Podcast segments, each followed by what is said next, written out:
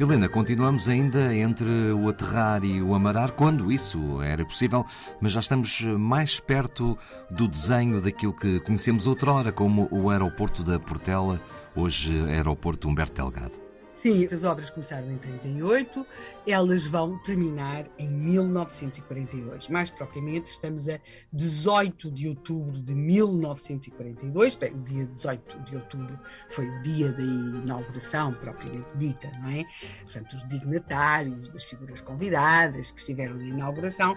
Nós vamos no dia 19, que é o dia em que o aeroporto da Portela, 19 de outubro de 1942, que este aeroporto começa a funcionar a sério sério, o aeroporto de Lisboa começa a funcionar a sério na Portela de Sacavém, portanto já deixámos o campo internacional de aterragem em Alverca, temos ainda ali a, possibilidade de amarar em Lisboa no aeroporto marítimo Cabo Ruivo, era assim que se lia numa placa que lá estava, aeroporto marítimo de Cabo Ruivo. Portanto, agora o que temos aqui é este primeiro dia de 19 de outubro de 1942, na Portela de Sacavém, aeroporto de Lisboa, tudo, tudo, tudo a cheirar a novo. O dia começou cedo, às 8 da manhã, às 8 horas, partiu um avião, um voo para Inglaterra, às 9 partiu um para Madrid, às 10 e meia chegou o avião da Lufthansa, portanto Alemanha, às 12h20 ele chegou, ele chegou às 10 e meia e às 12h20 já estava a partir para a Alemanha, esse avião da Lufthansa.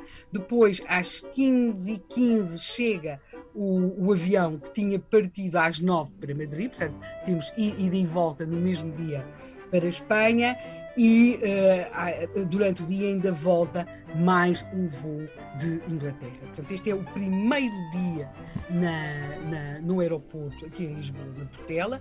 Nós, à época, tínhamos uma companhia portuguesa a operar, chamava-se Aero Portuguesa, e uh, já está que tinha uma espécie de, um aeródromo uh, que ficava na zona de Sintra, na Granja do Marquês, e que também já vai começar aqui a operar no aeroporto da Portela, de onde vai fazer seguir um voo para Tanger. Este é o primeiro dia do que nós chamamos aeroporto da Portela, quando nós íamos ah, apanhar o avião na Portela, vamos à Portela.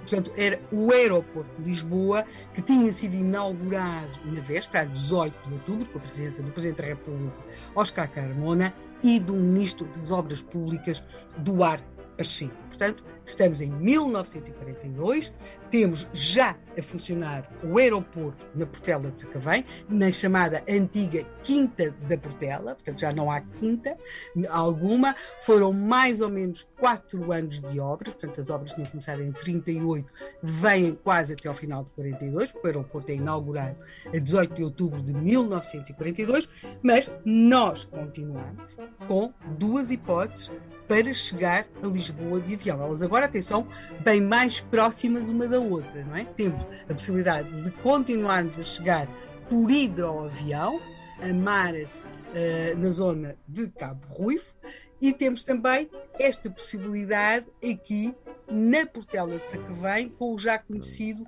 aeroporto de Lisboa.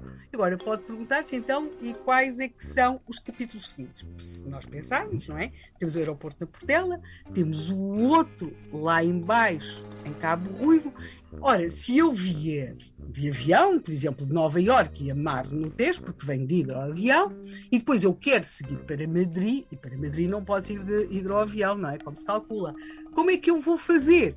E então tenho que conseguir chegar do, de, do aeroporto marítimo de Cabo, Cabo Ruivo ao aeroporto da Portela. O que é que isto quer dizer? Quer dizer que vamos ter muitas, mas muitas obras naquela zona de Lisboa. Mas disso falaremos amanhã. Falaremos amanhã, se bem que eu hoje já estou concentrado no facto de essas obras poderem já ter incluído a famosa varandinha, onde íamos ver a chegada e a partida dos aviões. Sim, porque nós somos de um tempo em que se dizia a sério, anda daí ver os aviões.